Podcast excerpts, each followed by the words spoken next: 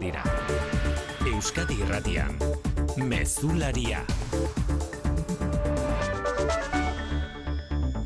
Arratxaldeon guztioi Frantziako Kontseilu Konstituzionalak kolpea eman berri dio Frantziako gobernuak sustatutako inmigrazio erreformari. Bertan bera utzi du legearen eren bat, hogeita amabost artikulu guztira, eta horien artean daude garrantzitsuenak izendatu direnak. Iñaki Esnal Paris gobernuak ukatu egindu jada, hau inolako kolpea denik Arratxaldeon.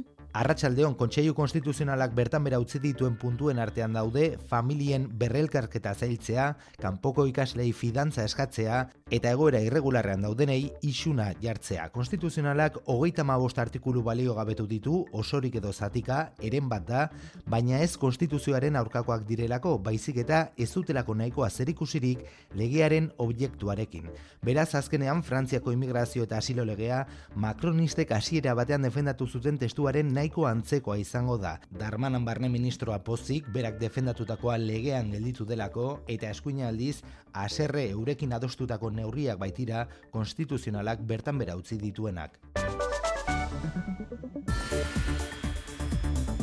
Kolpea lan mundutik ere iritsi da gaurkoan Ibarrako Boit Hidro enpresako langile bat hilda lan istripuz atzo izan zen ez beharra makina batek harrapatuta berrogeita amasi urteko langilea hil baita Galiziako zentral elektriko batean mantentze lanetan ari zela. Prebentzio legea saiesteko patronalak duen impunitatea salatu dute sindikatuek eta elkarretaratzea deitu dute bi arreguerdirako Ibarran Boit enpresa parean. Gainerakoan xikerresna, lerritarron poltsikoetan eragina duten albisteak ditugu nagusi Arratsaldeon. Arratsaldeon bai. Europako Banku Zentralak euneko lau terdian utzi ditu interestasak. Christine Lagarde presidentearen txat goizegida interestasen jaitxierari ekiteko besteak beste ekialde hurbilekoaren gisako arrisku geopolitikoak baitaude. The tragic conflict in the Middle East are key sources of geopolitical risks. Bestalde, hipoteka gastuak gerreklamatzeko epea luzatzeari bide eman dio Europar Batasuneko Justizia Auzitegiak ebatzi baitu erreklamatzeko epea hasten dela kontsumitzaile bakoitzak bere kasuaren berri jakiten duenean. Gasteizen aro berri bat zabaldu dute EH Bilduk udal aurrekontuak onartzeko akordioa egin ondoren PSRekin eta Eusko Alderdi Jeltzalearekin. 6 milioi euroren balioa duten zuzenketak adostu ditu koalizio subiranistak, sozialista eta jeltzaleekin, besteak beste trantsizio energetikoa bideratzeko, etxe bizitza komunitarioak eraikitzeko eta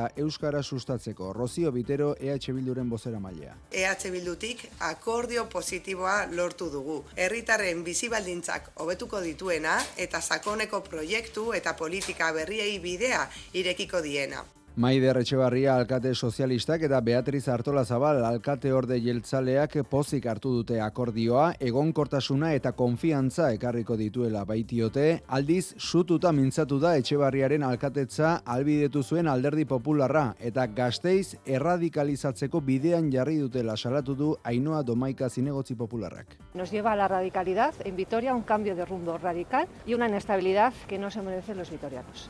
Carlas Puigdemont, Marta Rovira eta Tsunami Demokratikeko ikertuak amnistia legearen babespean izatea zalantzan jarri du García Castellón Espainiako auzitegi nazionaleko epaileak. García Castellonek uste du Tsunami Demokratiki lotuta gerta, lotutako gertakariak larriak izan zirela, hau da, giza eskubiden Europako hitzarmena urratuko luketela. Ondorioz, amnistia legearen babesetik kanpo geldituko lirateke ikertuak, izan ere, amnistia legeak terrorismo delituak barne hartuko ditu, baldin eta giza eskubide urraketa larririk eragin ezpada.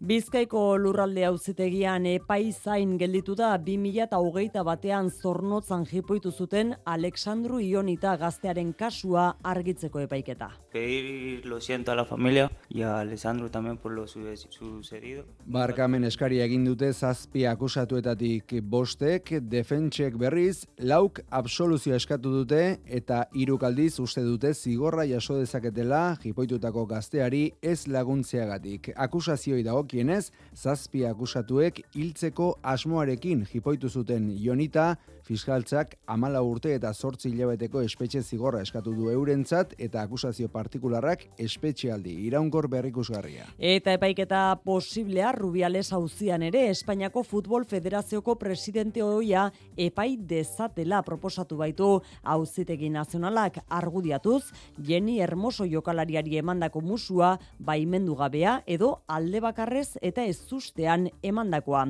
izan zela.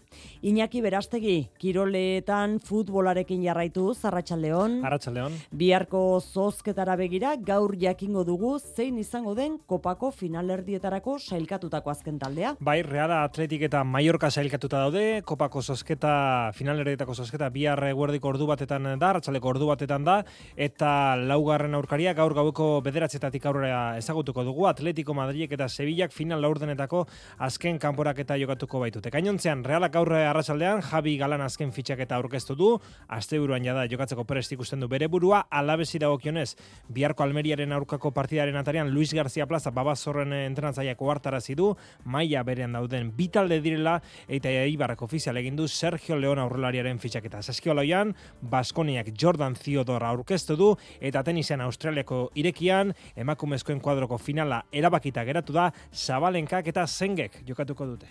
Laboral kutsak babestuta, eguraldia eta trafikoa. Naiara Barredo, giro egon korrarekin jarraituko dugu datozen orduetan ere Arratsaldeon. Arratsaldeon, ba eguna gora bera handirik gabe amaituko dugu, leku gehienetan zerua nahiko garbi egongo da, baina kostaldean bedoidei batzuk ager daitezke. Eta bihar oroar odei gehiago ikusiko ditugu gaur baino, baina gehien bat erdimailako deiak eta goi odeiak izango dira, eta hortaz giroa nahiko argia izango da. Iparraldeko izea ibiliko da, baina ez du indarrandirik izan, eta temperaturari dagokionez maksimoak e, pitin bat jaitsiko dira. Era horretan, bai iparralde eta baita hegoaldean ere, amasai amazazpi graduren bueltan ibiliko dira. Errepidetan ez dago nabarmentzeko arazorik.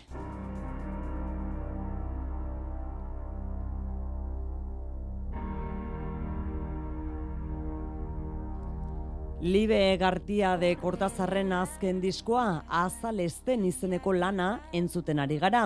Neu bat, izat, izaki gardenak eta pasadena taldetan ibili ostean, bakarkako bideari ekin dio gaur plazaratu duen disko honekin. Lehen kontzertua bi eskeniko du lemoako gaztetxean. Liberen azken lanean aurketuko duzue, zalantza abesti hau ere.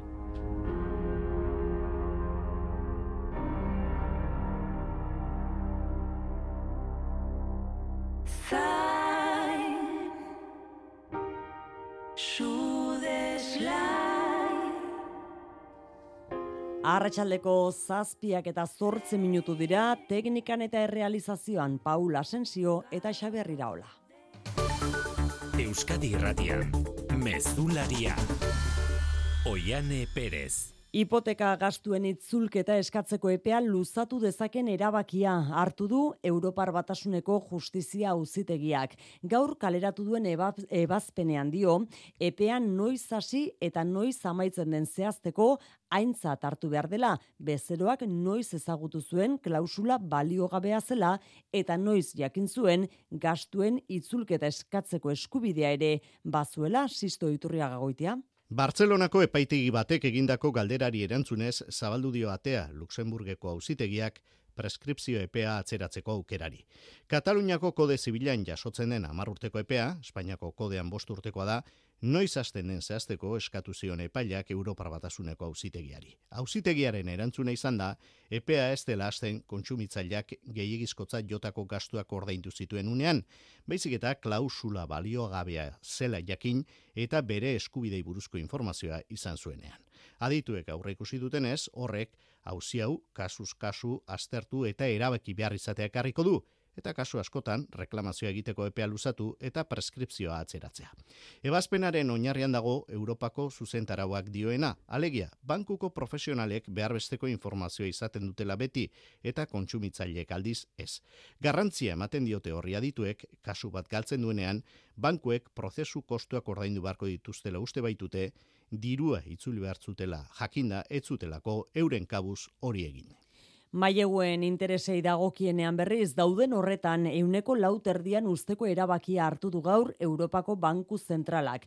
Pistarik eman gabe, Christine Lagar presidenteak adirazi du goizegi dela eurogunean interestasen jeitxirari buruz hitz egiteko, baina igotzeko motiborik ere ez dutela aurkitu. Bruselan, Amaia Portugal.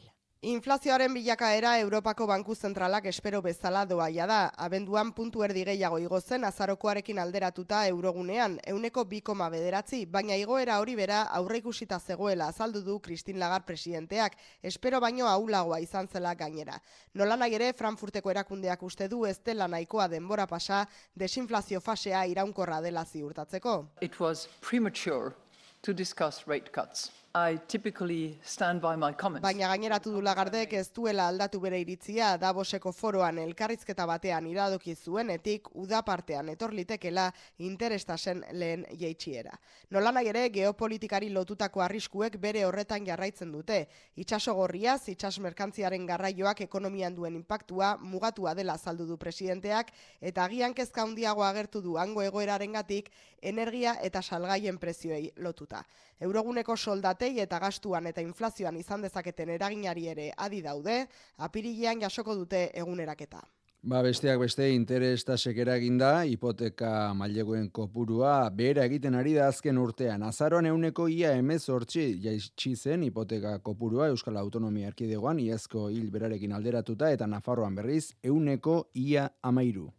Lanaldia hogeita amazazpi ordu terdira murrizteko helburuz, lehen bilera egin dute gaur Espainiako lan ministerioak patronalek eta sindikatuek. Bertan, izketan jarraitzeko konpromisoa e, agertu dute, baina hemendik aurrera aldebiko bilerak egingo dituzte langileen eta enpresarioen ordezkarien artean. Hau da, Espainiako gobernuaren presentziari gabe. COE, UGT eta Komisiones Obrerasen eskari zordea hori nola egin aldebiko bileretan negoziatuko dute esan bezala lanaldia hogeita amazazpi ordu terdira murriztea. Faktorian gai honi buruz galdetuta Maria Jose Aranguren orkestrako zuzendari nagusiak esan du eraginkorrena lan ordutegia malgutzea dela kasuan kasu murrizketak baztertu gabe adibidez, enpresa askotan joda baleno en, en, lanaldi e, zatituak izatetik, ba, lanaldi jarraiak izatera, eta hori, ba, beraien antolatzeko moduan e, oso ondo enkajatu du, eta horrek e, ekoizkortasunak handitu ditu kasu batzutan, eta hori adibidez langilentza batzutan oso erakargarri izan da. Eta lan istripuak berriz ere albiste, kasu honetan Ibarrako Boit Hidro enpresako langile bat hilda Galizian makina batek harrapatuta xunarozena. Ourensen zentral hidroelektriko batean lanean ari zela hilda langilea makina batek harrapatuta berrogeita amasei urte zituen eta dirudienez zentralean mantentze lanak egiten ari zela gertatu da ez beharra. Lab sindikatuak salatu du urtea hasi denetik lan istripuz hilden amargarren langilea dela hirugarrena industrian makina karrapatuta edo hauen kolpeen ondorioz. Lan osasunerako neurriak eta arauak betetzea eskatu dute horta sindikatuek, lan istripua gaitzesteko elkarretaratzea deitu du Ibarrako enpresa batzordeak.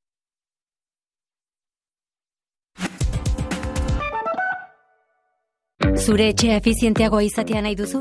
Jakina. Eta argiaren fakturan aurreztea. Eta gasarenean. Eta orain diru laguntzak dituzte. Inbertitu efizientzian. Egin zure etxe bizitza efizienteagoa eta jasangarriagoa eta aurrezten lagundi ezazula. Informazio gehiago zure bulegoan eta laboralkutxa.eu selbidean. Laboralkutxa, bada beste modu bat. Eusko Jaurlaritzak enpresei laguntza emango die 2008 lauko enpresentzako laguntza plan berriarekin. Euskal ekonomiaren motorrarentzat. Laurogei programa eta seireun milioi euro baino gehiago laguntzetan. Informa zaitez euskadi.eusen eta espri.eusen. Aktibatu zure laguntzak. Eusko Jaurlaritza, Euskadi, auzolana.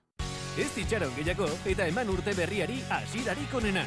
Donostia Kirolaren Kirol Txartelak iriko udal Kirol instalazio guztietara sartzeko aukera ematen dizu. Igerileku estaliak eta aire zabalekoak bos mila metro karratu gimnazioetan, padel pistak, espa, entrenatzaile pertsonala, doako jarduerak eta beste hainbat abantaia. Sartu webgunean edo zoa ziriko kiroldegietako batera, lortu zure Kirol Txartela eta hasi osasuna praktikatzen. Informazio gehiago donostiakirola.eus.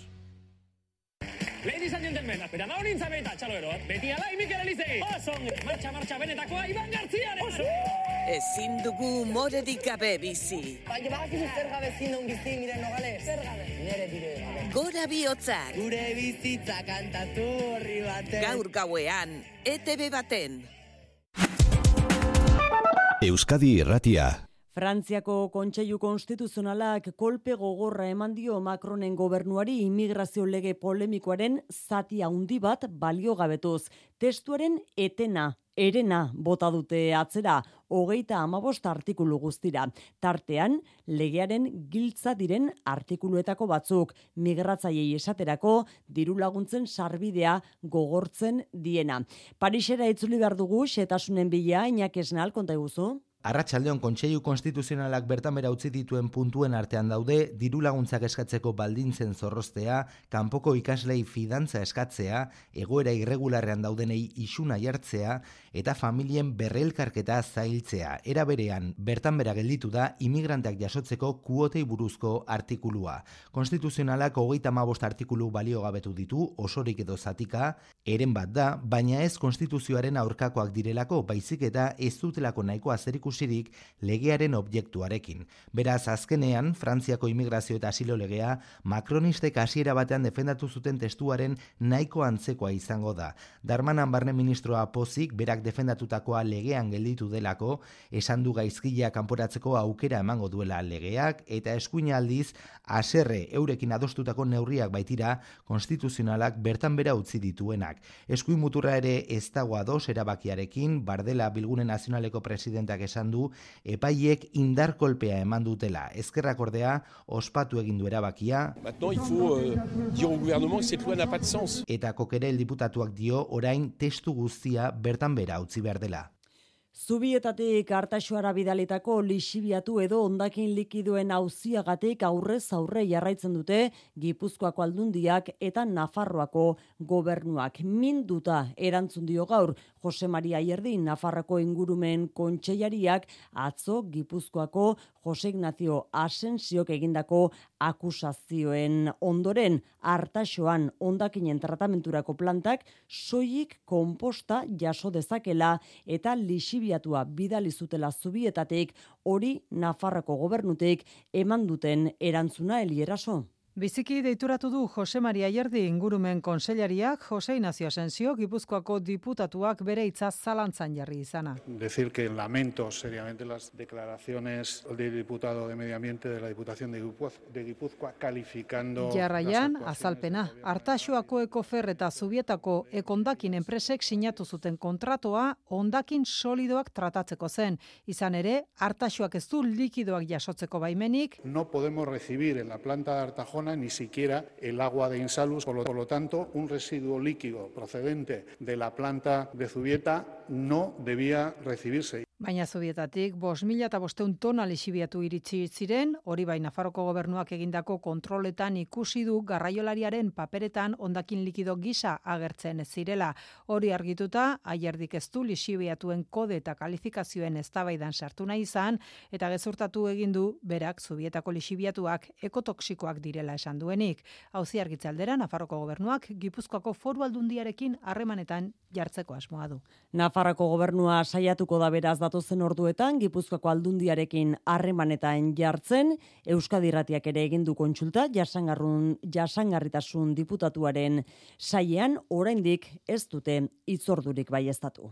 Gasteizko udal gobernuak EH Bildurekin adostu ditu legealdiko lehen aurrekontuak gobernagarritasunaren mapan aukera berriak zabaltzen dituen akordioa den hori.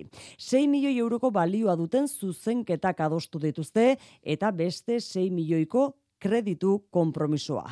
Aurrekontu proiektua hobetzera datorren akordioa dela azpimarratu dute alde guztiek. Ainara Rubio. Udal gobernuaren helburuekin lerratuta dauden zuzenketak adostu dituztela azpimarratu dute Maider Etxebarria alkateak eta Beatriz Artola Zabal alkate ordeak. Gure arteko desatoztasunak gainditu behar ditugu, herritarrek hala eskatzen digutelako. Alde guztiok amore eman behar izan dugu eta merezi izan du. Honek ez duela ordea EH Bildu legealdirako lehentasunezko bazkide egingo esan dute.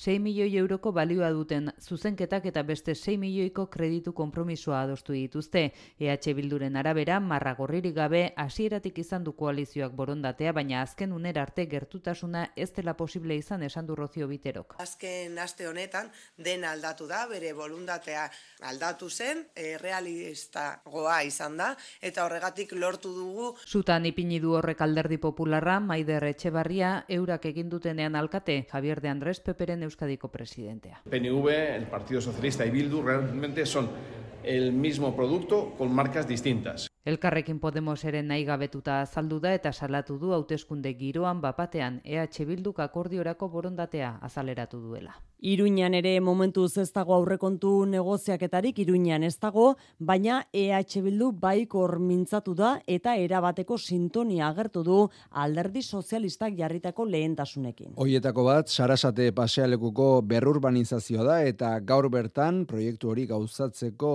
emango diren pausoak aurkeztu ditu. Jose Abaurrea alkate ordearen hitzetan, udal gobernua eta PSNren arteko akordioa ez da zaila izango, abenduan hitzartutakoan oinarrituko baitute aurrekontu proiektua. Pozik eta lasai gaude, aurrekontuak onartu alizateko behar dugu gehiengo bat, ez? Baina ez dugu arazorik aurre ikusten, hain zuzen ere, ba, bueno, konsensu hoien gainean dagoela eh, lanketa potente bat, ez? Eta edo zein kasutan bat egiten dugu e, PSNek egin e, planteatu dituen e, bueno, lehentasun horiek, ez? Hauteskunde giroan elkarrekin bairen izenean bere hautagaitza aurkeztu du gaur miren gorrotxategik durangon. Sumarra ipatu gabe, sumarri erantzunkizunez jokatzeko eskatu dio, legebiltzarreko hauteskundetara elkarrekin joateko modua egin dezaten. Sumarrek ordea dio, gorrotxategi ez dela kontsentsuzko hautagaia aurkezpenean izan da urtzigartzia. Sumarra ipatu gabe gorrotxategi kardura gabetza jodu Jolanda Dia zen alderdia, haren esanetan ez duelako Euskal Ezkerra espazio plurala dela onartzen eta bizi dugun ziklo politiko berriaren aurrean espazio batu eta indartsua behar dela dio. Ba, handeka larrea, Sumar mugiminduko bozera mailiak ere, Arduraz jokatzeko eskatu dio Podemosi, baina argi utzita Alba Gartziak izan behar duela balizko koalizio baten hautagaia. Entzun, urren ez urren, gorrotxatigi eta alarrea. Podemos ari dala. Erantzunkizunez eta esku zabaltasunez jokatzen. Hori bai, erantzunkizuna eta esku zabaltasuna ez da Podemosen ardura besterik ez ezker eraldatzaren ilanen espazio politiko osatzen duten eragile guztien egin beharra. Ez da pertsonalismoaren gauza bat, baizik eta analizi politiko desberdina daudela, eta guk giurea ari gara defendatzen ze Euskadik orain behar duen hautagaitza ulertzen dugu dela albagartzia. Ezkerreko gobernu bat benetako aldaketa bermatu dezaken bakarra Podemos dela iritzita, PSren eta EH Bilduren aurka joduk gorrotxategik balizko itunen ekuazioan EH sartzeko peio otxandianoren asmoez esan du, Felipe Gonzalezen koalizio ondiaren proposamena bezain txarra dela alderdi subiranistarena. Euskadiko hauteskundeen aurretik Galiziakoak egingo dira otxaiaren emezortzian baziz, inkesta etxearen arabera lehen aldiz, benega alderdi nazionalistaren esku geratu daiteke xunta. Izan ere, aukerak ikusten ditu alderdi popularrak bere gehiengo osoa galtzeko. Mikel Arregi Arratxaldeon. Kaixo, arratsaldeon bai, iziz inkesta etxearen arabera aldaketa politikoa gertu izan daiteke Galizian Partidu Popularrak atzerakada nabarmena izan dezakelako otxaiaren amazortziko hauteskundeetan eta haren gehiengo absolutua kolokan izan daitekelako. Zizek dio Alfonso Ruedaren hautagaitza orengo berrogeita bi eserlekuetatik, hogeita masei eta hogeita mazortzi eserleku artera jeitxiko litzatekeela, gogoratu, Galizian gehiengo absolutua hogeita mazortzi eserlekutan dagoela, eta beraz, zizen aurrekuspen honenak beteta soilik mantenduko lukeela Partidu Popularrak Galiziako xunta inkesta honen arabera, peperen alternatiba benega izango litzateke, ana pontonen hautagaitza, bigarren tokian kokatzen du zizek, hogeita iru eserlekuko maksimoarekin, eta Galiziak beraz, lehen aldiz, presidente nazionalista izan dezake, PSD-gak, pontoni babesa eman da. Sozialistek irugarren toki eskuratuko lukete, amazazpi eserlekurekin, eta sumarrek oso zeil izango luke parlamentuan sartzea. Mikel, amnistia legeari begira berriz, Garzia Castellon, auzitegi nazionaleko epaia eginda gaur protagonista, bere akusazioak aldatu baititu, Carlas Puigdemont ez dezaten amnistiatu legeari aldaketak egin arren. Aireportuan hildako gizonezkoaz gain, urkina ona plazan zauritutako bi polizien kasuak ere egozten dizki orain tsunami demokratik mugimenduari konta guzu. Bai, amnistia legearen zuzenketak kongresuko batzordean onartu eta bi egunetara Garzia Castellon epaileak beste mugimendu bat egin du tsunami demokratik hauzia amnistiatik kanpo usteko orain honetan atzera bota du ikerketa honetako inputatu batek bi polizia nazionalen pertsonazioaren kontra jarritako elegitea, bi agente hauek procesaren sententzi irten zenean zauritu zituzten Bartzelonako urkina onan izan ziren istilu larrietan. Bere idatzian Garzia Castellonek istilu hauen larritasuna eta poliziek jasotako zauri larriak aipatzen ditu esateko manifestariek poliziak hiltzeko asmoa zutela eta beraz, kasu hau oinarrizko giza eskubideen kontrako terrorismoa izan daitekela, justu, eren egun kongresuak amnistiatik kanpo utzi zuen terrorismo mota berdina. Epaileak gaineratu du, urkina honako mobilizazioak tsunamik deitu ezarren, plataforma honek ere egindako deialdien inguruan izan zirela, eta beraz, Carles Pustemontek han gertatu zenaren gainean erantzukizunak izan ditzakela. Epaiaren zain geratu da gaur Bizkaiko lurralde auzitegian Alexandru Ionita gaztea ia hiltzeraino jipoitzegatik egindako zazpi akusatuen kontrako epaiketa. Zazpi akusatuetatik bostek euren azken hitza erabili dute familiari eta Alexandruri barkamena eskatzeko. Mari jode gracias. Pedir lo siento a la familia. Nunca tuve la intención, como dicen así, de, de matarlo. Que me perdone también a mí por haber estado ahí y no haber parado. Eta horrela zazpi akusatuetako bost epaiketaren amaieran barkamena eskatzeko baliatu dute euren askenitza. Fiskaltza eta akusazio partikularra bat etorri dira esaten hilketa saiakera egontzela. Kolpen indarkeriagatik buruan behin eta berriz jotzeagatik, bakarrik zegoela baliatzeagatik eta baita laguntza eskatzeko nekeza zen leku batean aritzeagatik. Si uh, agredían todos a la vez a una persona con botellas, con palos, ¿Qué pensaba que iban a ocurrir después de todo esto? Amala urte eta sortzi hilabeteko espetxe zigorra eskatu du fiskalak zazpientzat espetxealdi iraunkor berrikusgarria mailarik basuenean hogeita mar urte akusazio partikularrak Alessandro Hilko Balitz berrikusi dadin. Defentsa abokatuen konklusioetan zazpitik bostek absoluzioa eskatu dute eta saiatu dira guztiak argudiatzen euren defendatuak ez direla talde kriminaleko kide. Epaiaren zain geratu da paiketa zazpi saioren ostean. Epaitegietatik irten gabe, baina kasu honetan Madrilen auzitegi nazionalak Luis Rubiales Espainiako Futbol Federazioko presidente hoia epaitzea proposatu du Jenny Hermoso jokalariari emandako musuagatek. Francisco de Jorge instrukzio epaiak ondorioztatu du emakumezkoen munduko futbol koparen ospakizunean emantzion musua etzela baimendua izan iratibarrena.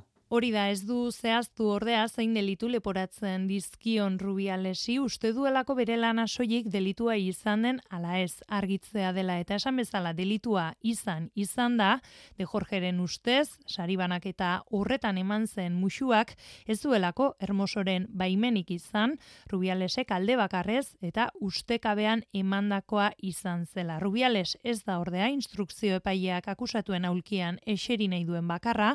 Albert Luke Kirol zuzendaria Jorge Bilda hautatzaile oia eta Ruben Rivera marketing arduradun oia ere epaitu nahi ditu, jeni hermosori musua baimendua izan zela esateko presio egiteagatik. Iraian hasi zen instrukzio fasea amaituta, fiskaltzak eta akusazioek amarregun izango dituzte orain, epaiketa hasi edo kasua artxibatzea eskatzeko. Espainiako eskola kontseiluak telefono mugikorrak guztiz debekatzeko eskatu dio Espainiako gobernuari. Lehen hezkuntzan erabateko debekua izango litzateke eta bigarren hezkuntzan berriz mugikorra gainean eramatea bai, baina beti itzalduta eskola orduetan. Proposamen hori erkidegoekin aztertuko du orain hezkuntza ministerioak. Horrekin batera PISA azterketaren emaitzak hobetzeko neurriak ere aztertu dituzte Mikel. Bai, Espainiako gobernua estatuko eskola kontseiluarekin bat dator muikorrak ikasgeletatik ateratzeko. Entzun Pilar Alegria eskuntza ministroa. Lo importante es que no se utilice el teléfono móvil. Lo importante es que no se haga uso del teléfono móvil en horario lectivo. Proposamen honen arabera lehen ezkuntzan mugikorrak guztiz debekatuko dira saluespen gutxi batzuekin eta bigarren ezkuntzan ikasleek mugikorra itzalita izan beharko dute ikastetxean dauden momentu guztietan klasean zein jangela eta jolastokian. Honez gain, Espainiako gobernuak estatuko eskola kontseiluarekin izan duen bileran ikasleen irakur gaitasuna eta matematika trebakuntzako betzeko planaz ere hitz egin dute asmoa 5 milioi ikasleren gaitasunak hobetzea da eta horretarako lehen hezkuntzatik batxiergorako plan zabala prestatu du gobernuak ikaslei gertuko harreta emateko baliabideak hobetzeko eta eskolaz kanpoko ekintzetarako diru laguntzak bideratzeko. Pisako errefortzu neurrien xehetasunak espero dituzte orain, Euskadiko eta Nafarroko agintariek eta mugikorren erabileraz jaurraritzatik gogoratu dute, ikastetxe bakoitzaren esku utzi duela hezkuntza saiak mugikorren erabilera arautzeko protokoloa urtea bukatu baino lehen aurkeztu beharko dutena urtarrian erkidegoekin egingo den bilera horren zain Nafarroko gobernua ere araudia lantzen ari da foru gobernua ikastetxetan mugikorren erabilera arautzeko.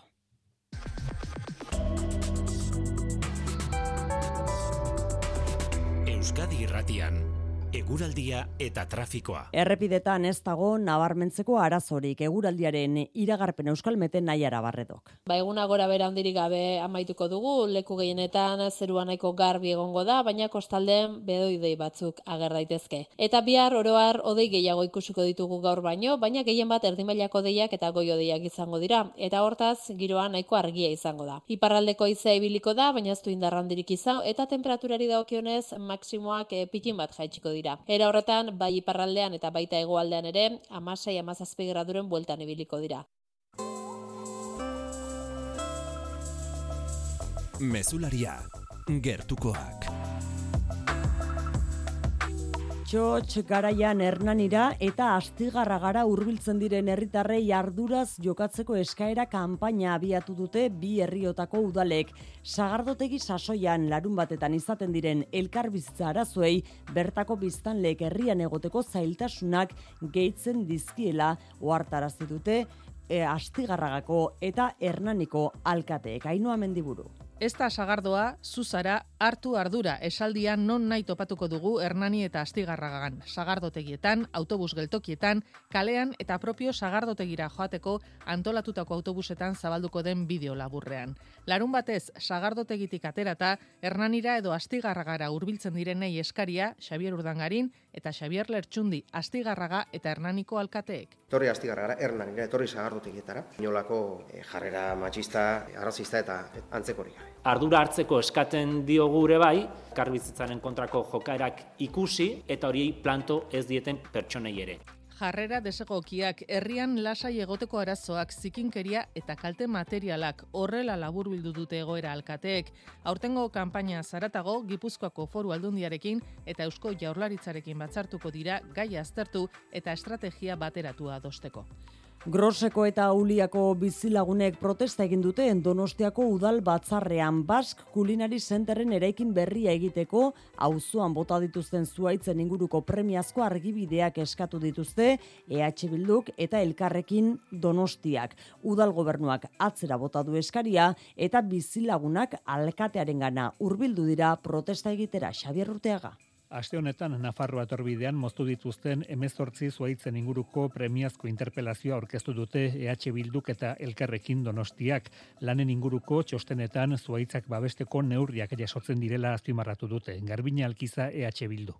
Ba, ikusten gara azte honetan, kontra da ari dela jarduten, ez da bakarrik ez direla babesten ari baizik eta moztu egin dira, eta, eta horregatik dakargo premiaz. Eneko goi alkateak erantzuna argibideak dagokion batzordean emango dituztela. Guk ez dugu premiazkotasuna babestuko, guzti dugu hemen egiten den interpretazio batzordean e, aztertu daiteke da, eta bertan eskatzen diren azalpen guztiak eman. Udal gobernua osatzen duten taldeek, EAJak eta PSek aurka bozkatu dute, EH Bilduk, PPek eta Elkarrekin Donostiak premiaz argibideak ematearen alde. Bozketaren ostean, udal batzaretoan zeuden groseko eta uliako bizilagunak zinegotzien gana urbildu dira eskuorriak banatzera. Orduan sortu da Felix Soto bizilagunen elkarteko ordezkariaren eta eneko goi alkatearen arteko ikamika. La corporación tiene derecho a que se le respete y nosotros tenemos y no tiene esa palabra. Y como no nos respetéis, venimos aquí. Contestación. Muy bien. Contestación. Hasta luego. Empatia eta erantzunak eskatu dituzte alkateak errespetua. Ikamikaren ostean groseko eta uliako bizilagunek aretotik alde egin dute. Ipar Euskal Herrian laborariak hirugarren egunez dute airurogeita iru autobidea blokeatuta baiona inguruan. Bihar arte protestei eusteko asmoa dute Gabriel Atal lehen ministroak egitekoa duen agerraldiaren zain. Beinat etxeto ELB sindikatuko ordezkariak nabarmendu du krisia ez dela berria eta azken urteetan pilatutako arazuen ondotik datorrela. Krisi hau ez da, ez da, ora, 2008 lauan jola sortu, da emeki emeki azken bizpairu urtetan senditu dugu izan dira idorteak gero presioak goititze izigera zigerakiak eta eta orain hala hainitz faktorek eh, hori egin dute orainko eguneko krisi hori. Eta ondarrebiako itxasetxea auditoriora egin behar dugu jarraian, aekak antolatuta korrikaren omenaldian jaso berri baitute bertan, aurtengo izendatuek hogeita irugarren edizio honetan, azterketak euskaraz kolektiboa izan da omendua, ekitaldian, ainara hortiz izan da, arratsalde ainara. Arratsaldeon, ba amaitu berri da ekitaldi hori, Hondarribiako auditorioa Lepo Ipar Euskal Herritik etorritako sehaskako ikasle, irakasle eta gurasoekin 300 bat lagun guztira. 35 urteotan zehar azterketak euskaraz egin alizateko borrokan aritu diren guztien ordezkari. Prebeta 14 urterekin hezkuntzaren bigarren ziklora pasarazteko froga euskaraz egitea lortu dute aurten, garaipen handia, baina basoan selektibitatearen parekoan ere hizkuntza eskubideak bermatzea da orain helburua. Elorri falsa irakasleak azaldu du. Orain basoaren tenorea da. Ikastolak autetxiak jendartea egi oso baten sustengoa beharko dugu borroka berri hau irabazteko. Bizitza osoan euskaraz ikasi duten ikasleek azterketako soki euskaraz egiteko eskubidea ukan dezaten munduko beste edozoin hizkuntzatan egiten den bezala. Hajo egi hizkuntz eskubideen alde. Aekatik hogeita irugarren korrika, azterketak euskeraz eh, mugimenduari eskaintzeak bide lagun, babes eta bozgora ilu izan nahi duela, esan du ane lordik koordinatzaileak. Zuek gazteok egun ezin duzuela ikasketen zati garrantzitsu hori zuen hizkuntzan burutu. Eta bidegabekeria horren aurrean pausuak ematen jarraituko duzuela. Oialetze auskor eta harinak, eguraldi apetatzuaren aurrean, arrisko etxe sendo eta atsegin bihurtu arte. Eskerrik asko eta eutzi borrokari. Lander Garroren oialetxea dokumentala ikusi izan dugu eta ekitaldia taula gainean hogei bat ikastetxetako ordezkari sarituta amaitu da. Aldarrikapenak ordea kalean du orain segida etxepare lizeoko txaranga lagun. Korrikaren hogeita irugarren edizio honetan, saritua beraz, azterketak euskaraz kolektiboa omendua. Kultura leioa. Eta kulturan aurtengo de feria arte estenikoen erakusleioa martxoaren amaikatik ama laura egingo da donostian. Hogeita margarren edizioa izango da datorren hau, eta lehenengo aldiz atzerriko herrialde bat gonbidatu dute parte hartzera. Italia izango da. Utopia lelopean hogeita bost konpainiak beste horren beste ikuskizun eskainiko dituzte konpainia hauek, antzerkia, dantza eta zirkua besteak beste. Bereziki programatzaileei eta sektoreko profesionalei eskainitako emanaldiak dira, baina publikoari irekita daude eta sarrerak bihar jarriko dira salgai. Kukai, Kulunka, Konpainia Perbako, Alberto San Juan edo La Sala konpainien azken sorkuntzak erakutsiko dira tartean. Mailu Drezola. Utopia da urtengo deferiaren gaia eta lehenengo izango du herrialde gonbidatu bat. Lehenengoa Italia izango da eta Italiako Kultura Institutuarekin harremanetan bertako hiru talde izango dira urten Donostian. Norka Txiapuso deferiaren zuzendaria. Hitzarmen honen bidez, ba bueno, e, hiru konpainia gehi bat, osea, bi ater, aterbaleto, gero zirkoa, e, formato er, ertaineko e, zirkoa garaikidea ekarriko dugu, eta titere konpainia bat, eta gero koreografia txiki bat e, Burgos New Yorken programen artean. Gure asmoa da, lerrorotik jarraitu, Europaruntz bide hori ibiltzen hasi garen, ez? Orotara, hogeita bost ikuskizun erakutsiko dira tartean estrenaldiak ere bai. Nabarmentzekoa, baiben produkzionesen eta perezi dislak lehenengoz erakutsiko dituztela, deferian beren lan berriak. Baiben eta perez disla, bernos, lagunen arteko historia. historia. Hori, hori izango da estrenoa absolutuak. Eta gero Argentinatik eh, Europako estrenoa izango da una ikuskizuna. R Produkzioa konpainiak eskainiko du euskarazko lan bakarra, bihar arte soilik. Kea Theater, Konpainia Analogika, Tantxaka, Alberto San Juan, Miramedia, Melania Ulcina edota Lasala konpainiaren lanek osatuko dute aurtengo programazioa. Gaur arratsaldean erakusketa kolektibo berria irekiko dute berri Zamar artistak Gasteizko Zas Kultur Espazioan San Anton galean. Langile memoria izenburupean langile izateari erreparatuko diote ikuspuntu ezberdinetatik egingo dute hori, baina arte mundutik begiratuta beti ere. Modu horretan, zaintzaren langileen aldarrikapenen edo lantegien garapenaren inguruko zenbait proposamen artistiko ikusi izango ditu dugu arte ederretako fakultateko irakasle eta ikerlari talde batek langilei buruzko proiektu hau landu ondoren esan bezala ikusgai gazteizko zas kulturespazioan.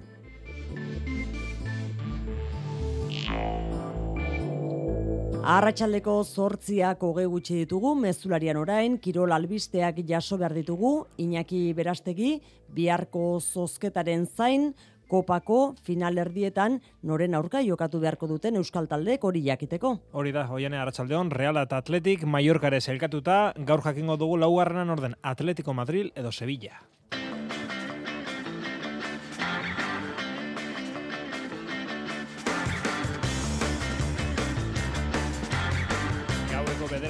Jokatuko dute bi talde hauek Metropolitano futbol zelaian. Gainontzean, Realak gaurra arratsaldean aurkeztu du Javi Galan azken fitxaketa asteburuan bertan jokatzeko presta. Azaldu da alabesi dagokionez, biharko partidaren atarian, Almeriaren kontrako partidaren atarian, Luis García Plazak, prentsa gerraldian oartarazi du, alabes eta Almeria egun maila berean dauden bi talde direla, eta azken ekeibarrek ofizial egindu Sergio León aurrelariaren fitxaketa. Saskio aloian gazteizen ere aurkezpen eguna Jordan Theodor Baskoniako joko antalatzei berrek gaurritze egin du estreineko zedabideen aurrean lider izaera energia eta lana eman nahi dizkio taldeari jokalariak berak esan duenez bihar Valentziaren aurka Euroligan debuta egiteko pres dago Macedoniako pasaportea duen hogeita mala urteko estatu batu harra. Txigirrendularitzan, Mallorcako txaien jian, Felanitxe garaikorra Paul Manier Frantziarrak irabazidu eta Australian Surf Coast klasiken binian girma izan da indartsuena. Eta tenisa Australiako irekia, bi finalerdiak jokatu dira gaur emakumezkoen kuadroan, Zabalenkak eta Zengek lortu dute finalerako txartela. Gizonezko iragokionez, finalerdiak gaur goizaldean Euskal Herriko ordutegian goizeko lauterdietan Djokovic Sinner. Eta goizean, bederatzi territatik aurrera indarrak neortuko dituzte, Daniel Medebebek eta Alexander Esberebek. Zazpiak eta berrogeita bi minutu entzule lagunok arratsaldeon eta ongiet horri mezulariko kirol tarte honetara. Errake kopako final erdietako zozketa dakizunez bihar eguerdiko ordu batetan edo arratsaldeko ordu batetan egingo da Madrilen, Larroza zen eta beste behin bi euskal talde izango ditugu zozketa horretan. Zelta menderatu zuen reala batetik eta atzo Barcelona gain zen atletik bestetik. Zuri gorrei dagokionez gainera esan, bos garren urtez jarraian final erdietarako zelkatu direla. Zailkatuta dagoen hirugarren taldea, Javier Agirreren Mallorca da atzo Girona menderatu zen hiru eta bi. Eta final erdietara urratsa emango duen laugarren eta azken taldea gaur ezagutuko dugu. Gaueko bederatzetan Metropolitanon Atletico Madrilik eta Sevillak neurtuko dituztelako indarrak. Aritz Gaiastegi Arratsaldeon Arratxaldeon Iñaki. Eta realean eta atletiken, bitaldetan aritutako Lutxo Iturrinoren gana joan gara, biharko zozketa horri buruz hitz egiteko, gaiaz? Bai, atletikeko eta realeko salen artean, ikusmin handia dago, biharko zozketaren inguruan, e, kopa altxatzeko, ba, aukera gertu ikusten dute, ondorioz, ba, ilusioare handia da bi klubetan, eta horregatik, ba, Madrilgo larroza zen egingo dene zozketa, lupaz jarraituko dute, Batzuek zein bestek lutxo iturrinok ere bai erdilari hoi mutrikuarra bitaldeen elastikoa jantzitakoa da, bitaldeak ezagutzen ditu ondo barrutik eta eta gauza bat argi daukainaki Bilbon eta Donostian, Lezaman eta Zubietan ez dute derbirik gura finalerdian. Nik neuk uste not, eh, ez realak eta ez atletikek ez dutela nahi jokatu alkarrekin semifinala. Hori argi daukat. Jokamolde oso ezberdinak izan arren, bai zurigorriak eta baita txuriurdinak ere, zendo agertu dira kopan. Merezita iritsi dira azken sosketara, reala iru lehiaketetan ari da fin, lana pilatu zaio, baina zailtasunak zailtasun aurrera egindu. Irmo. Kopan gero ikusi da, ba, nahi eta baja geuki, ba, ondo moldatu dela, dana eman dutela urten dute jokalaria, gazteak, eta horra itia semifinaleta. Atletikek berriz, eh, talde arriskutsua dela iritzi dio iturrinok, konfiantzaz ari den taldea da. Atletik dago momentuan, e, eroren irabazteko partida. E, benetan e, dana daude tope, dana eki talde burura ondo jokatzen, eta, klaro, ez eukitzea, Europan ez eukitzea partidei, ba horrek bizkiat lagundu ere egiten di atletikeri, ez? Atletik, Reala, Mallorca eta Atletico Madrid Sevilla kanporaketako irabazlea egongo dira biharko bomboan hasiera batean irletako taldeak dirudi apalena, denek gura dutena, baina iturrinok zurtzi eskatu du. Ez du uste kontrario horreza izango denik. Hori aurretik esatea, ez? Baina, bueno, behatu gironari ze pasatu zaien, pentsatuko zuten e, e, Mallorca esan zanela ba, talde ba, ez kaskarrena, baina ez da ala izan. E, Mallorca berak ere hor dauka bere aukera, eh, e, Europan sartzeko. Aurkari guzti, errespetu erakusteaz gain, itzuliko neurketa etxean jokatzeari ere, estio ba, aparteko garrantziarik eman. E, oso zaila da, benetan e, lehen esatezan, ba, bigarren partidoa etxean jokatzea, baina, bueno, e, hori ikusita gero erraza da esatea, baina horretikan, pizkati igual, porcentaje pizkata hundiagoa bigarren etxean jokatzea, ba, zan daiteke baina ez dut uste han garrantzitsu esango honetan. Gauza bakarra dauka argi iturrinok. Euskal Derbia finalean ikusi guradu eta kartujako armaiak Euskal Sales beterik, noski. Gouakin, ba, bia finalea aiatzeko ez. E, hori izango litzake, bueno, bai realen salentzako eta bai atrik salentzako, ondala hiru bat urte esan final hori jenderi gabe ikustea, ba, bizate penagarri esan zan, eta eh, dano nahi duguna ba, biaga iritzia finalea eta jendea jutea ikustea.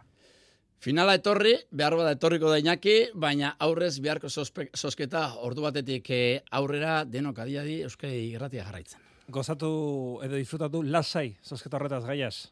Hori da, ale inaingo dugu, ez izango. Arratxaldeon. Arratxaldeon. Jarra izagun futbol kontuekin, alabezi dagokionez, eh, Luis García Plaza gaur emandu biharko Almeriaren aurkako partidaren aurreko prentsa horrekoa eta entrenatzaile Espainiarrak jakitera mandu normalean titular den jokalarietako bat aulkien izango dela, naiz eta norden ez duen zehaztu nahi izan. Almeriari lore ugari bota dizkio, jokalariari esan eta esan ari naiz, jokalariei esan eta esan ari naiz, ez dela partida erraza izango, lehen itzulian talde aula iruditu zitzaidan, baina orain ondo egituta, egituratuta dagoen taldea da, eta duen kalitatearen arabera, eta ez da gutxi, horren arabera lehiatzen jokatzen du. Maila berean dauden bi talde gara. Merkatuari buruz esan dute edo esan du gutxiago jokatzen duen eh, edo duten jokalarietako batek taldetik irtetea eskatzen badu aztertuko luketela, baina oraindik ez dutelako alako eskararik jaso. Realean Javi Galan aurkeztu du gaur klub txuri urdinak eta Estremadurako eskerregaleko atzelariak esan du garra lana eta konpromisoa eman nahi dizkiola taldeari eta asteburuan jada jokatzeko prest ikusten da. Ilusio handia egiten dit hemen egoteak asko jarraitu dut Realaren ibilia. Erabakia hain azkarratzearen eh, atzea, hartzearen atzean, arrazoia zein den galdetuta, galanek esan du, multzuaren itxura, klubaren entitatea, eta taldearen eh, maila ba, horiei erreparatu diera. Lan hori daukionez, Odrio Zolak gaur egin du, entrenatu du, taldekidekin entrenatu du, baina bihar egingo luke lehen entrenaldi osoa, talde osoarekin. Osasunari dagokien, ez da gaur lan saioa, Juan Cruzek arrazoi personalak tarteko ez du entrenatu, eta itxura guztien arabera, Mallorcara joango den Nacho Vidalek ere ez tximiabilak bakarkako lanarekin jarraitu du, eta azken orduetan, hainbat edabidek Argentinarra betisekin lotu dute. Eibarrek bai, Eibarrek fitxaketa bat aurkeztu du gaur, Sergio León doan ailegatu da, Elche taldearekin zuen kontratu eten eta gero, eta denboraldi amaitu arte sinatu du, beste bat luzatzeko aukerarekin Kordobako aurrelariako hogeita amabost urte ditu, lehen eta bigarren mailan baieia irureun partida jokatutakoa da, eta bere demoraldirik onena segurenik osasunarekin egin eh, zuen, lehonek eh, lehen lan zaio egin du gaur Joseba Etxeberriaren aginduetara, bihar zortziterdietan Eibar Mirande Zipuruan, eta jada deialdian Joseba Etxeberriak Sergio Leon bai sartu du. Eta mori bitari daukionez, Jandrok ere gaur eskaini du, partida aurreko prentsa aurrekoa, Kartagena aurkari zuzenaren kontrako neurketa du asteburuan eta esan du partidaz partida doazela, baina e, neurketa guztiak final bat izango balira bezala prestatzen ari direla.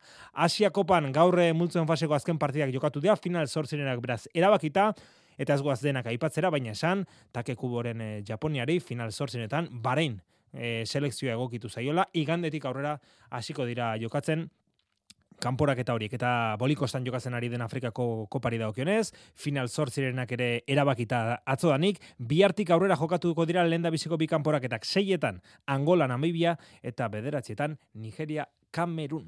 Zirrendularitzan e, gehi aldatuta, gaur bila asterketa korritu dira Marko, e, Mallorcako Jean, Felanitz garaikurra jokatu da, eta Sudal Quick Step taldeko Paul Menier Frantziarra gaiendu da, Alberto Dainese eta Luka Lampertiren aurretik, Jona Berasturi, Euskal Tele Euskadiko ziklistea izan da, Euskal Ziklistarik onena elmugan amabigarren e, postuan. Eta Australian, Surf Coast Classicen, Binian e, Girremek, denboraldiko lehen e, garaipena lortu du. Bihar Mallorcan, Tramuntana garaikurra, eta Sarja, turrari ere, hasiera emango zaio. Gure txirrendularietara voltatuta Euskal Telebistako lankide gaur Mikel Landa Sudal Quick Estepe taldeko murgiarrarekin hitz egin dute. Remko Ebenepuli laguntzea da bere egiteko nagusia aro berri honetan lider izateri utzi egingo dio denboraldiaren zati handi batean eta alde horretatik Landa balasaia goren. Bai, lasaiago bizi naiz, agian e, ba, elburuak ba, banandu ditu dala edo batez ere ba, lidertasun bai, elburuak banatu ditugula, Orduan, ba, bai, orokorrean lasaiago nago, e, ba, motivazio handia da renko hori laguntzeko, beraz, ba, hori, forman ere, ba, beti egon nahi dut, ez, beti pres egon nahi dut, eta gero, ba, bueno, nire helburuak etotzen direnean ere, ba, betiko presioa. Luxuzko Gregarioa da azken laguntzaia izango da benepulentzat eta rol horrekin gustura sentitzen da Mikel Landa. Bai, e, bueno, nire karrera hasieran batez ere, ba, lan hori egin dut, gustatu egin zait, eta orain, ba, bueno, uste dute gaztei, ba, edutasun hori, ba, ez dakit, zerbait berezia, ez, eman dizaket, eta, bueno, ba, gustatuko litzai lan hori ondo egitea. Pogatxar eta binego dira aurten ere, 2008 lauan ere, turra irabazteko utagai nagusak Roglic aztu gabe, baina landak dio gaitasun aldetik, ba eben epulek badaukala gaia horien eh, pare aritzeko.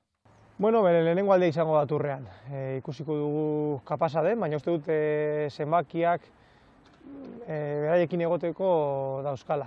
Pero ikusiko dugu ba, burua ba, nola eramaten duen, e, presioa nola, nola eramaten duen, baina uste dute bai, beraiekin egoteko zenbakiak dituela. Kataluniako boltan eta Espainiako bueltan Ebenepulek hasiera baten ez du parte hartuko eta horietan, lasterketa horietan bere aukera baliatu halko luke Mikel Landak. Saskibaloian Baskonia gaur aurkeztu du Jordan Theodor joko antolatzaia Macedoniako pasaportea duen hogeita amala urteko jokalari estatu batuarrak hogeita boste zenbaki eramango du bizkarrean. Gaur hitz egin du Baskoniako jokalari gisa lehen aldiz eta prentsagerraldian esan du lider izaera borroka egiteko grine energia eta lana emango dizkioa taldeari. Talde bikaina da, energia askokoa eta izera handikoa. Irabazteko gozea dute.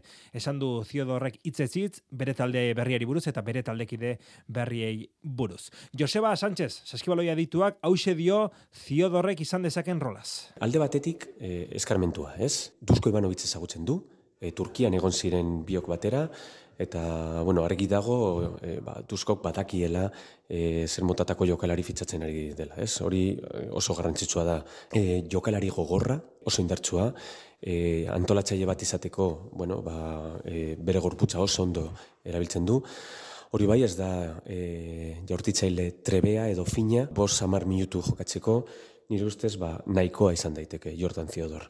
Baskonia gogoratu bihar zortziterretan, buesan Euroligako neurketa daukala, hogeita irugarren jardunaliko partida, Balentziaren orka, Baskoniak amabi garaipen amar porrot, Balentziak amaika amaikeko balantzea. Partida horren atarian, Dusko Ivanovicek ere esan du, partidaz partida joan behar dutela, berrogei minutu pazientziarekin jokatzeko prest egon behar dugu eta neurketa irabazteko izango dugun momentu hori aprobetsatu. Euroligan gaur bost neurketa, horietatik eh, lehen da bizikoa jada jokoan da, atxenaldian, Fenerbahçek berrogeita amabi, Boloniak, Virtus Boloniak berrogeita zaz, zazpi, sortzietan Alba Berlin izargorria, sortziak eta bost, Makabi Telabi panatinaiko sortzi terdietan, Bayern Munich Asbel eta bederatziak laurden gutxietan, Real Madrid Olimpiakos. Zazpi minutu arratsaldeko sortzietarako, errugbia, prodebi liga, miarritzek bihar arratsaldeko zazpiterdietan, akizen daxen zelaian eh, jokatuko du ligako neurketa. Etxeko taldeko jokalaria da sasoi honetan, Iban Iriart Urruti, miarritzeren arrobian aritutako kanbotarra. Iriartek aitortu digu, noski, partida berezia dela berarentzat. Bai, berezia, zelen eta be, nire lehen urtea dut eh, prodebi mailan, eta nuen uh, bortzaz pentsu egun batez uh, miagitzenen aurkarituko nintzenik, zenta txikidanik uh, sustengatzen duen taldea da, edo taldea zen, eganen dugu, eta, bon, e, aritu nintzen jadanik horien aurka miagitzen aurten, eta irabazi ginuen, e, biak berritzari digira, eta espero bergauza pasako dela, baina oso pozik horien kontra aritzea. Dax e, bederatzi garren poston dago zelkapenean, miarre hitze amalaugarrenean, zazpi partida jarraian galdu eta gero pasaden asteburan beok irabazi egin zuen, baina oraindik ere talde lapurtarra ez dago egorari xamurrenean. Zaitasunetan da, zelkapena begiratuz, baina uh, ala ere talde biziki polita dute, entrenatzaile berria jindenetik, hor uh, bisaia pixka bat aldatu da eta hobekiari dira, jonden astean garaipen uh, edera egin dute, berazen ustez, ari dira jatzartzen, horien tokia ez da hori, eta ez dute hor bukatuko sasoina, enu ustez. Lehen itzulian agileran, akizeko taldea hogeita bat eta hogeita bina guzitu zen, baina iriartek bihar bestelako partida espero du. Diadanik eh, partida politago bat, eta han izan zen uh, euria eta iztilan uh, zen joko hainitz izan. Uh, bihar uh, diadanik eder eginen eta zelaia hobeki izanen da, beraz espero uh, plazer gehiago ukanen dugula eta gero uh, bo, garaipena apundu batez aski da, beraz uh, izan da izan da din uh, zazpisei edo hogeita amea, hogeita amabi, hogeita ameka uh, ongi zau. Pro de Biligako emezortzi garren jardunaldiko partida da bihar, zazpitaretan jokatuko den hori, Dax e, miarritze. Pilotan eskuz binakako txapelketan, amaika garren jardunaldia kasunetan, bi material autak eta gaur Bilbon, Altuna Martija eta Laso urrutiko txea bildu dira, eta eguerdian tolosan, Artola Imaz, Eskurdia Tolosa bikotek apartatu dute materiala igandeko neurketarako. Eskurdia eta Tolosa azken aurreko postuan iru punturekin, eta bera Xabi Tolosak dio, eurentzat, partia guztiak final bat direla da. Bai, guretzako ja partiu guzti garrantzitsu izango dira, puntu behar raundia daukegu eta eta igandekoa bagutzako final bat izango da, hemen tolosan behoti garren, e, frontoi politia, eskualdeko bi pilotari, eta nik uste ba, giro politia izango dela, eta bueno, e, gogotxu etorriko gehi ganden. Eta hartola eta imazaldiz, sei punturekin, eroso oso eroso ere, zelkapeneko irugarren postuan. Aurkarien e, puntu beharrak eragin dezakenaz eta garaipenak heurentzat duen balioaz mintzatu da inaki hartola. Beak ba puntu beharren daude, ez da? Bakiu, horrek ba otso entxufatuta etorri hasiko ditula, eta guke ba alaxi hon behar aukeula, ez da? Oso importantea litzek, ez da? Beak atzea ustea, empate kasun ere ba gure buru aurretik hartzea, hoi eta bidea ze lortu genezaken, ez da? Geo puntu eatea, behiri puntuak endu, eta gaina empate kasun aurretik geatu, eta bai aurre posa hundi mango benuke irabazizko beste honetan. Gaiz aldatuta arraunean tekaeko denboraldi aurreko batzar eh, orokorra egingo baita larun batean eta, ba, eta batzar horren atarian klub batzuetak ordezkariekin Jose Maria Apala zelankirak hitz egin du. San Pedro eta Bueu Galizarra ditugu berriak gaurten Euskola Beligan. Bueu hau izango du estrainekoa, Gipuzkoarrak aldiz lau urtueko utxunea eta gero itzuliko dira. Liga handiagoan aritzeak tamaina handiagoko egitura eskatzen du. Ezurdura berria egiten harrapatu dugu Xavier Isasa Pasai San Pedroko presidentea. Bueno, horretan ari gara, horretan ari gara. Azkenian gu beti, bueno, gure helburua edo gura bia puntua da, estrukturaki, ba, klua ondo osatzea edo egokitzea, ez? Hori da gure asmoa eta hori gero ja usten dugu, bueno, ba, kirol arloan edo kirol emaitza, ba, ondori bat direla, ez? Gipuzkoak bostuntzi ditu, bizkaiak beste horren beste. Eta egiturago lanean auskalo noiztik lekeition Josu Aboitiz Kirol zuzendari. Denboraldi berriko egutegia jakin nahi du lehen bailen eta amabi klubetako ordezkariekin elkartu, han urruti ekaitz arrisku ere bai baitago. Bai, nik gehien bat eh, estropadak, ez da, apur bat zeilan egutegia zelan gilditzen dan, apur bat planifikazio itxeko, hortik, ez da, diru azentu gehien bat ez dut eruten, Hori eta gero bai, ze, ze, ze temperatura edo ze, zer bagona kluben artean, ez da? Esaten da martxoko batzarrean jarriko dutela mai gainean kupoaren hauzia. Aurrerantzean klubean bertan hasitako zenbat arraunlari beharko lituzkeen traineru bakoitzak.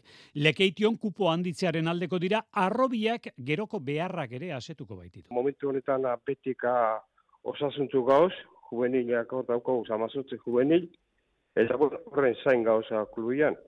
E, senior mailan ba, amar dagoz, eta bueno, e, utziko hu, utziko hu, ba, pare bat urteina, bintzat, e, honek etorri arte, ba, goi mailan albada, goi mailan da bezelan, ba, ikusiko hu, baina, prinsipio oso, osasuntzu, beko aldetik. Larun bateko batzarrak egutegia eta egoera ekonomikoa ditu gai zerrendan, amabi klubak elkartu ondoren, uste izatekoa da saiatuko direla etxean sor litezkeen zuak, etxeko hautsarekin itzaltzen.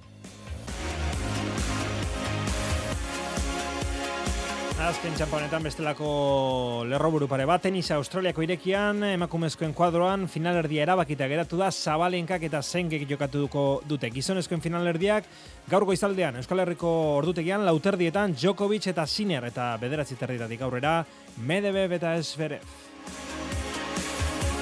Golfa, DP World Tour Europako zirkuitoa, Arabiar Emirerri batu eta Mike Lorenzo berak hoi garren postuan amaitu du, lau kolpe parra azpitik, Adrian Otaki berreniz, azken eh, postuetan sartuta, big kolpe par gaineko txartelarekin. Gainera golfean, LPGA zirkuituko Drive On Championshipen ere lehen eguna izan dute, Carlota Ziganda, arratsaldeko zazpietan hasi da lanean, eta momentuz gauzak ez tira ondo hasi, golflari nafarraren zat, bi kolpegar eh, par gaineko txartelarekin dagoelako. Eskubaloian, anaitasunak Ander Torriko berritu du denboraldia amaitu arte. Eta amaitzeko bat formulan aipatu baino ez, Charles Leclerc Ferrari eskuderiako pilotuak Ferrarirekin eh, berritu duela kontratua, 2008 lauan amaitzen zen kontratua. Agortu dugu tartea, ratzaldona pasa. Iluntzeko zortziak dira. Euskadi irratian, mezularia. Arratxaldeon berriz ere guztioi, Frantziako Kontseilu Konstituzionalak kolpe eman dio Frantziako gobernuak sustatutako inmigrazio erreformari. Bertan bera utzi du legearen eren bat, hogeita amabost artikulu, eta horien artean daude garrantzitsuenak izendatu direnak. Tartean, migratzaiei diru laguntzak jasotzeko baldintzak zorrozten dituena, familien berrel, berrelkarketa zailtzen duena edo isunak aurrikusten dituena egoera irregularrean daudenentzat. Testutik ezabatuta geratu dira Frantziako Kontseilu Konstituzionalaren erabakiz. Xikarresna Arratsaldeon. Arratsaldeon bai. Baina Frantziako gobernuak ukatu egin du jada inolako kolpea izan denik hau eurentzat eta hain batean badu arrazoia. Frantziako Kontseilu Konstituzionalak izan ere ez ditu hogeita hamabost artikulu horiek eh, baliogabetu konstituzioaren aurkako direlako legearen obiektuarekin ez zutela zerikusi handirik hori izan da argudioa. Ondorioz, Macronen gobernuak hasieran diseinatutakoaren antzekoa da berriz ere azken testua. Eta sutan da ultra eskuina eurekin adostutako artikuluak direlako bertan bera gelditu direnak. Gainerakoan herritarron poltsikoetan eragina duten albisteak nagusi Europako Banku Zentralak euneko lau terdian utzi ditu interestasak. Christine Lagarde presidentearen txate goizegi da interestasen jaitxirari ekiteko, besteak beste ekialde hurbilekoaren gisako arrisku geopolitikoak baitaude. The tragic conflict in the Middle East are key sources of geopolitical risks. Bestalde, hipoteka gastuak erreklamatzeko epea luzatzeari bide eman dio Europar Batasuneko Justizia Auzitegiak ebatzi baitu erreklamatzeko epea hasten dela kontsumitzaile bakoitzak bere kasuaren berri jakiten duenean. Gasteizen aro berri bat zabaldu dute EH Bilduk udal autre kontuak onartzeko akordio egin ondoren PSErekin eta EAJarekin. 6 milioi euroren balioa duten zuzenketak adostu ditu koalizio subiranistak sozialista eta jeltzaleekin, besteak beste beste trantsizio energetikoa bideratzeko, etxe bizitza komunitarioak eraikitzeko eta euskara sustatzeko. Rozio Bitero EH Bilduren bozera mailea. EH Bildutik akordio positiboa lortu dugu. Herritarren bizibaldintzak hobetuko dituena eta sakoneko proiektu eta politika berriei bidea irekiko diena. Maider Etxebarria alkate sozialistak eta Beatriz Artola Zabal alkate orde jeltzaleak pozik hartu dute akordioa, egonkortasuna eta konfiantza ekarriko dituela baitiote, aldiz sututa mintzatu da etxebarriaren alkatetza albidetu zuen alderdi popularra eta gazteiz erradikalizatzeko bidean jarri dutela salatu du Ainoa Domaika zinegotzi popularrak. Nos lleva a la radicalidad en Vitoria un cambio de rumbo radical y una inestabilidad que no se merecen los vitorianos.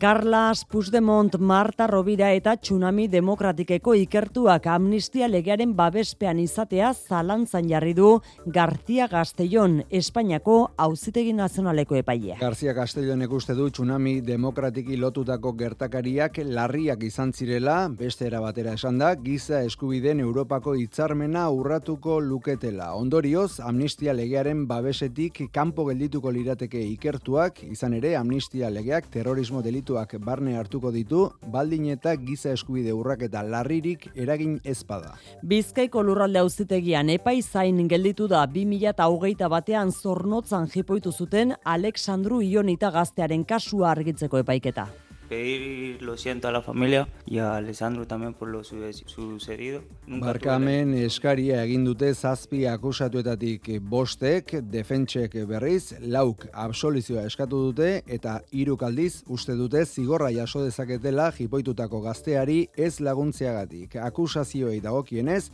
zazpi akusatuek hiltzeko asmoarekin jipoitu zuten ionita. Fiskaltzak amala urte eta zortzi hilabeteko espetxe zigorra eskatu du eurentzat eta akusazio partikularrak espetxealdi iraunkor berrikusgarria. Eta auzitegien testu inguruan Rubiales auzian Espainiako Futbol Federazioko presidente hoia epai dezatela proposatu du auzitegi nazionalak argudiatuz Jenny Hermoso jokalariari emandako musua baimendu gabea eta alde bakarrez eta ez ustean emandako izan zela. Trafikoan xikar arazori bai? Aparteko eragozpenik ez, segurtasun salian berri mandi dutenez. Eguraldiari dagokionez iparraizeak odeiak ekarriko ditu bihar, baina oroar, giro argia eta epelarekin jarraituko dugu. Ba, eguna gora bera handirik gabe amaituko dugu, leku gehienetan zerua nahiko garbi egongo da, baina kostaldean bedoidei batzuk ager daitezke. Eta bihar oroar odei gehiago ikusiko ditugu gaur baino, baina gehien bat erdimailako deiak eta goi odeiak izango dira. Eta hortaz, giroa nahiko argia izango da. Iparraldeko izea ibiliko da, baina ez du indarrandirik izan, eta temperaturari daukionez maksimoak e, pitin bat jaitsiko dira. Era horretan, bai iparraldean eta baita hegoaldean ere, amasai amazazpi graduren bueltan ibiliko dira. Arratxaldeko zortziak eta bost minutu besterik ez gure aldetik bihar urtarrileko azken ostirala izango da, eta guk ez dugu txik egingo, bihar arte ondo izan.